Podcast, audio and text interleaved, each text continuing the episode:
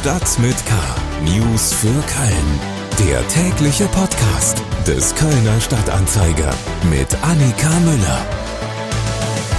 Hallo zusammen und herzlich willkommen zu Stadt mit K. Hier gibt's jetzt den Nachrichtenüberblick aus, über und für Köln. Und das sind unsere Themen für den 26. September. Wir haben echte Probleme, wir haben echte Finanzierungsnöte und dafür brauchen wir auch echte Hilfe. Das sagt die Kölner Stadtkämmerin Dörte Diemert zur angespannten Finanzlage der Stadt Köln. Kölner Schulen müssen auch diesen Winter ohne Luftfilter auskommen. Und Haustiere auf sozialen Netzwerken. In Köln wurden die Petfluencer Awards verliehen. Schlagzeilen. Nach dem UEFA-Urteil hofft der erste FC Köln auf eine Bewährungsstrafe. Am Freitagabend hatte den Club das Urteil aus der Zentrale der Europäischen Fußballunion zu den Vorfällen von Nizza erreicht. Nun erwartet man am Geisbockheim den Eingang der schriftlichen Urteilsbegründung, um Einspruch einlegen zu können. Für die nächsten beiden Auswärtsspiele in der Conference League darf der FC keine Tickets an seine Fans verkaufen. Außerdem verhängte die UEFA gegen den Bundesligisten eine Geldstrafe von 100.000 Euro. Offen ist, was FC-Fans nun unternehmen sollen, die sich bereits Tickets für die Auswärtsspiele gesichert haben. Noch härter traf es aber den OGC Nizza. Die Franzosen dürfen für ein Auswärtsspiel ebenfalls keine Tickets an ihre reisenden Fans verkaufen. Zudem müssen sie eine Partie hinter geschlossenen Stadiontoren spielen. Die Stadt treibt angesichts der Schulplatznot mit Hochdruck den Ausbau der Gesamtschulplätze in Köln voran. Nachdem zu diesem Schuljahresbeginn keine neue Gesamtschule an den Start gehen konnte und rund 1000 Kinder eine Ablehnung an dieser Schulform bekamen, wird sich die Situation spätestens zum Schuljahr 2024-25 merklich entspannen. Wenn alle Pläne des sogenannten Stärkungspakts Gesamtschule umgesetzt werden, sollen bis dahin, noch vorbehaltlich der Zustimmung der Politik, rund 500 zusätzliche Gesamtschulplätze geschaffen werden.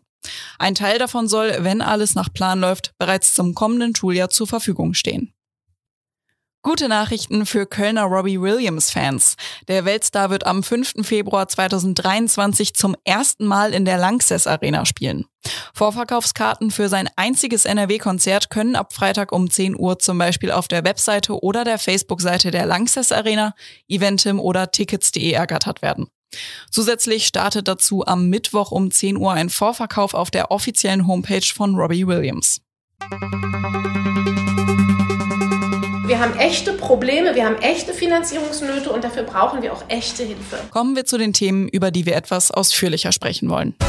Politik. Sie haben gerade schon die Kölner Stadtkämmerin Dörte Diemert gehört.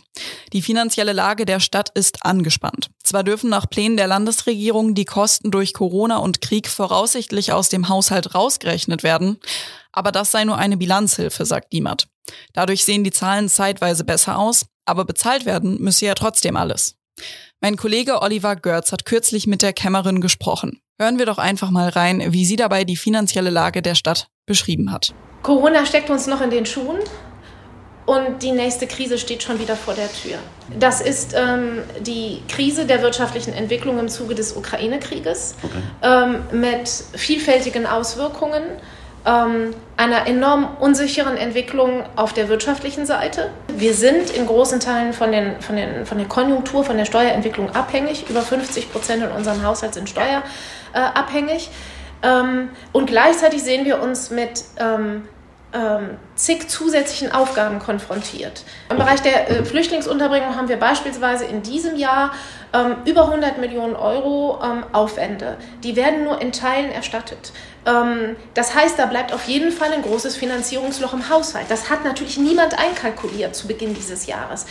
Ähm, da retten uns im Moment die relativ guten Steuerentwicklungen, aber wir wissen nicht, wie das weitergeht. Deshalb große Unsicherheit, wie es weitergeht und trotzdem natürlich das Bewusstsein, dass, der, dass diese Stadt und auch die städtischen Leistungen für diese Stadtgesellschaft von zentraler Bedeutung sind.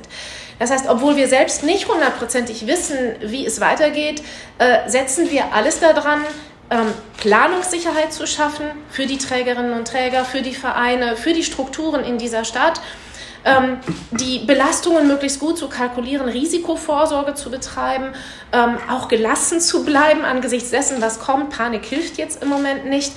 Ähm, und müssen trotzdem ganz klar sagen, die Situation ist alles andere als einfach. Das sind schwierige Zeiten, das ist schwieriges Gewässer, in dem wir uns im Moment befinden.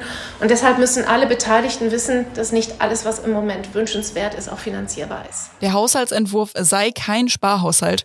Gespart wird aber trotzdem. Also ein Sparhaushalt wäre ein Haushalt, der tatsächlich Leistungen grundlegend ähm, in Frage stellt, ähm, ein Konsolidierungsprogramm auflegt ähm, und äh, tatsächlich massiv kürzt. Das tun wir nicht. Wir haben ähm, für 23 240 Millionen Euro mehr ähm, im Haushalt drin als äh, 22. Ähm, 24 sind es 480 Millionen Euro mehr als in 2022. Das heißt nicht, dass es nicht auch mal Umschichtungen im Haushalt gibt, weil in so einem Haushalt werden ja auch politische Schwerpunkte gesetzt und ähm, gibt es auch Projekte, die in der Vergangenheit befristet waren, die möglicherweise nicht fortgeführt werden, ähm, weil Politik sehr deutlich gesagt hat, dass ähm, finanziere ich jetzt erstmal nur für ein oder zwei Jahre. Das sind im Moment so ein paar Projekte, die auch in der, in der Diskussion sind. Da gab es bewusste Entscheidungen, die nur für eine bestimmte Zeit zu finanzieren. Und da erleben wir jetzt, und das ist legitim, dass die ähm, Trägerinnen und Träger an der Stelle dafür werben, dass diese Projekte fortgeführt ähm, werden. Und das ist im Moment mitten in der politischen Diskussion. Am 10. November soll der Haushalt 2023-24 beschlossen werden. Im Vorfeld gibt es von vielen Seiten Kritik. Im Entwurf seien für viele Projekte und Vereine keine Fördermittel mehr vorgesehen. So haben etwa Kölner Filmschaffende Alarm geschlagen und einen Appell an Oberbürgermeisterin Henriette Reker gerichtet. Und auch die Crime Cologne stehe ohne die Förderung vor allem aus. Das ganze Interview mit der Stadtkämmerin Dörte Diemert finden Sie auf ksta.de und über den Link in den Shownotes. Schule in der unendlichen Geschichte um die Anschaffung von Luftfiltern müssen Kölner Schulen erneut einen herben Rückschlag einstecken. Denn jetzt ist klar, auch in diesem Winter werden die zugesagten und beantragten Luftfilter nicht in den Klassenräumen ankommen. Die Stadt teilte den Schulen mit, dass das erst frühestens im Mai des kommenden Jahres erfolgen könnte. Eigentlich war die Stadt im Frühjahr 2021 sehr schnell dabei, den Schulen Luftfilter anzubieten. Ein europaweites Ausschreibeverfahren wurde fix gestartet. Nach monatelanger Prüfung fiel die Entscheidung dann auf einen Anbieter. Aber drei der unterlegenen Bieter beschwerten sich, gingen gegen diese Entscheidung vor, jedoch erfolglos. Bei mir im Studio sitzt jetzt meine Kollegin Alexandra Ringdahl. Alexandra, warum verzögert es sich denn jetzt noch weiter? Ja, eben, wie du schon gesagt hast, die Luftfilterbeschaffung gerät zur unendlichen Geschichte.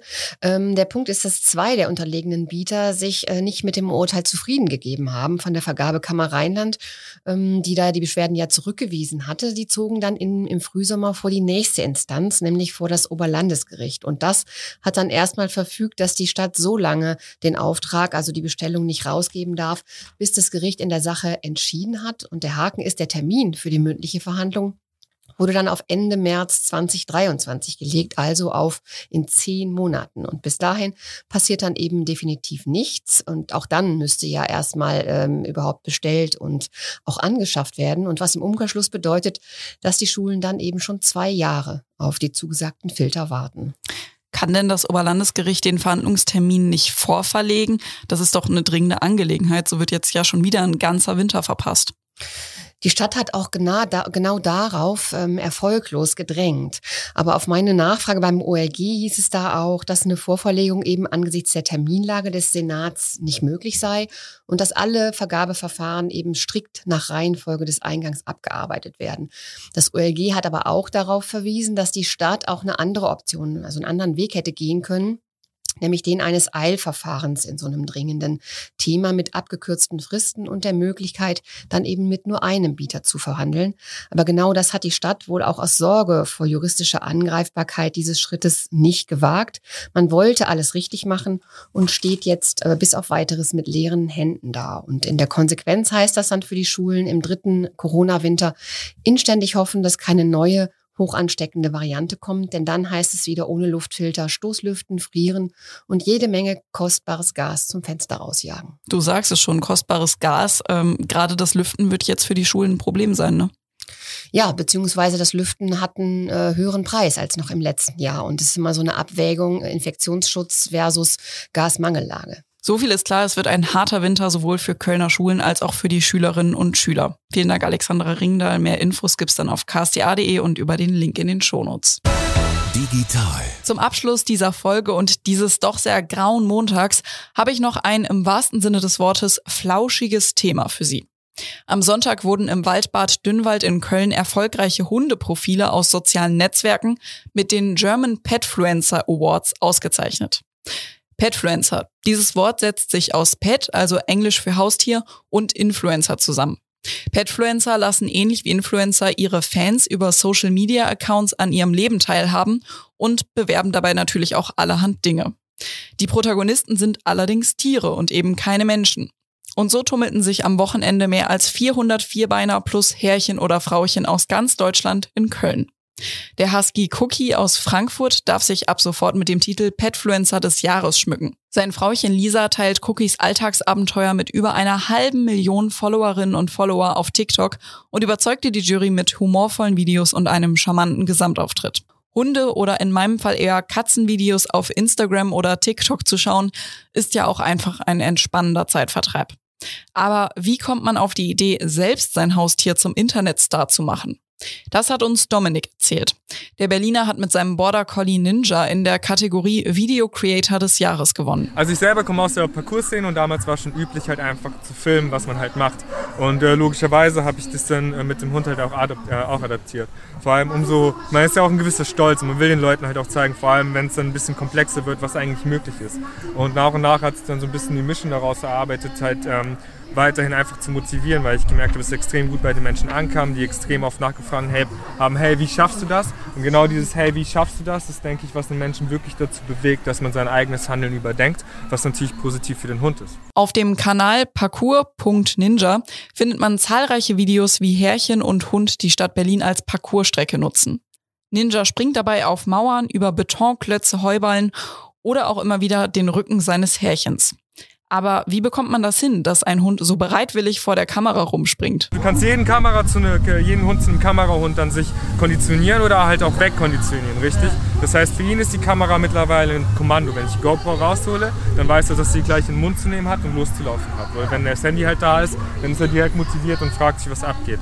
Äh, das heißt, es kommt ganz auf die Konditionierung drauf an, aber bei ihm, er ist mittlerweile schon sehr auf die Kameras konditioniert. Wenn Sie also noch eine Feierabendbeschäftigung suchen, schauen Sie sich doch mal die großen Petfluencer an. In den Shownotes habe ich Ihnen auch den Text meiner Kollegin Elena Stickelmann verlinkt. Da finden Sie dann mehr Infos. Alternativ können Sie natürlich auch selbst anfangen, Ihr Haustier zum Star zu machen. Und wer kein Tierfan ist oder einfach nach einer anderen Beschäftigung sucht, da habe ich auch noch einen Tipp für Sie. Bis Ende September finden Sie den Stand des Wein im Fädelteams am Rheinauhafen. Neben dem alten Herkuleskran am Südkai ist dienstags bis freitags von 17 bis 22 Uhr geöffnet, samstags und sonntags von 15 bis 22 Uhr. Und damit sind wir jetzt auch schon wieder am Ende von Stadt mit K angekommen. Mein Name ist Annika Müller. Wir hören uns dann morgen wieder. Bis dahin. Stadt mit K. News für Köln. Der tägliche Podcast.